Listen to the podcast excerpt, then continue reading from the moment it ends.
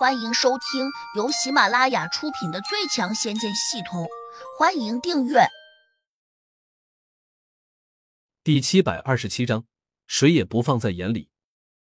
谢蛮子冷笑：“对我干过，你也不是什么好人，你比我更会用毒，更会用暗器，更会用卑鄙无耻的手段。”谢蛮子，你要不服气，我们到外面去重新打一架。汪无权恼怒道：“去就去，谁怕你不成？”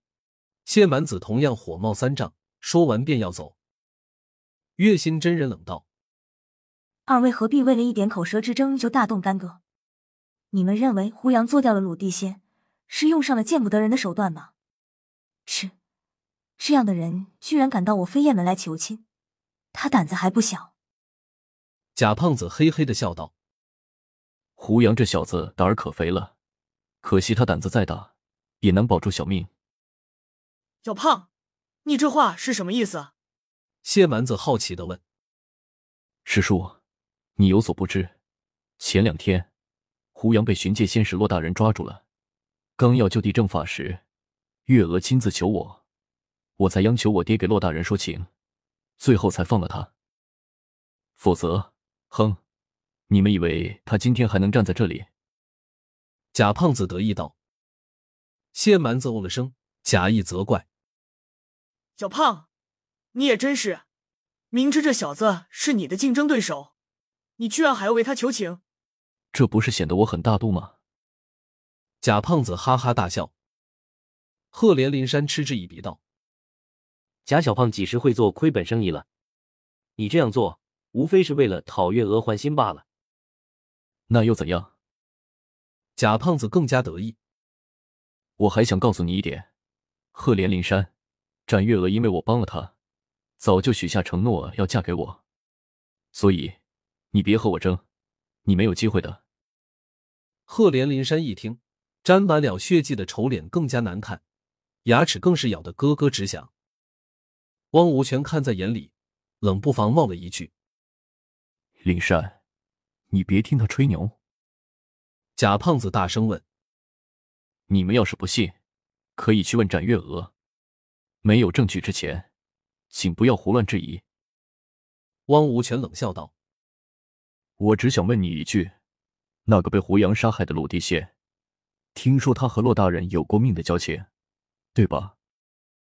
贾胖子一怔，似乎知道他要说什么，随即就支支吾吾的说：“不知道。”汪无权继续质问道：“骆大人为了收拾胡杨，不惜许以重金，发布了江湖追杀令。你说，他会不会因为你爹一句话就放过胡杨？”月心真人跟着也点了下头。按常理推断，骆大人不可能因为谁一句话就放了胡杨，除非说情的人是他的顶头上司，或者是他的师门长辈，再或者是他的救命恩人。如若这三类人，恐怕骆大人不会听半句。谢蛮子赶紧给贾胖子眨眼睛，有意无意的提醒说：“小胖，是不是你记错了？当中另有什么隐情？”贾胖子脸色有些涨红，呆立着，有点不知所措。这，这我也不是很清楚。反正他最后放过了胡杨，这是事实。汪无权可能想趁机痛打落水狗，故意说道。骆大人抓到了胡杨，最后又放了他。首先可以肯定的是，这绝对不是因为贾小胖你爹说情的原因。另外，我还有一个大胆的推断：胡杨背后一定站着一个你我都惹不起的高人，否则他哪敢轻易同骆大人作对？又岂能在杀掉了一个地仙的情况下，还安然无事？众人一听，均连连点头，就连贾胖子。他竟也下意识的点了下头，嘴里还在小声念：“胡杨这小子连师门都隐藏了，他多半有什么古怪。”月心真人却摆了摆手，说：“你们可能想多了，他师门再厉害，又能厉害到哪里去？就算他师傅是个仙人，又能下凡随便为他撑腰吗？要知道，你我这些门派中，师门中人。”飞升上天的也不少吧？他这样说，显然是认为谁和天上神仙没有交情？对对对，我们的师门中都有前辈成功飞升，他们去了仙界之后，几乎不再回来。据说仙界天庭对各路神仙都有约束，禁止他们到这凡间来干扰修真人修炼。谢蛮子附和道：“既然如此，这事儿就算翻篇了。赫连灵山之所以被人打了，可能是他之前得罪了什么人。今天别人正好从这里路过，顺手就教训了他。”说完，月心真人便又问汪无权：“你觉得我这样说，对不对？”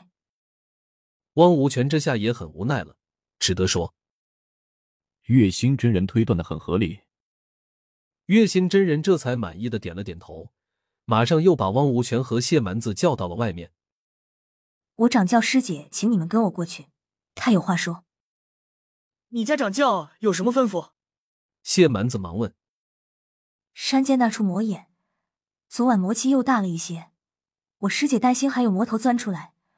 所以想请两位过去商量一下，看如何把那魔眼堵上。月心真人不无忧虑道：“行，我们两家距离这里都不远，必须同气连枝。”谢蛮子信誓旦旦道。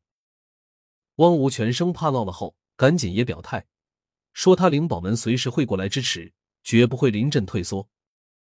他们三人走后，贾胖子暗自得意，心想：胡杨刚来。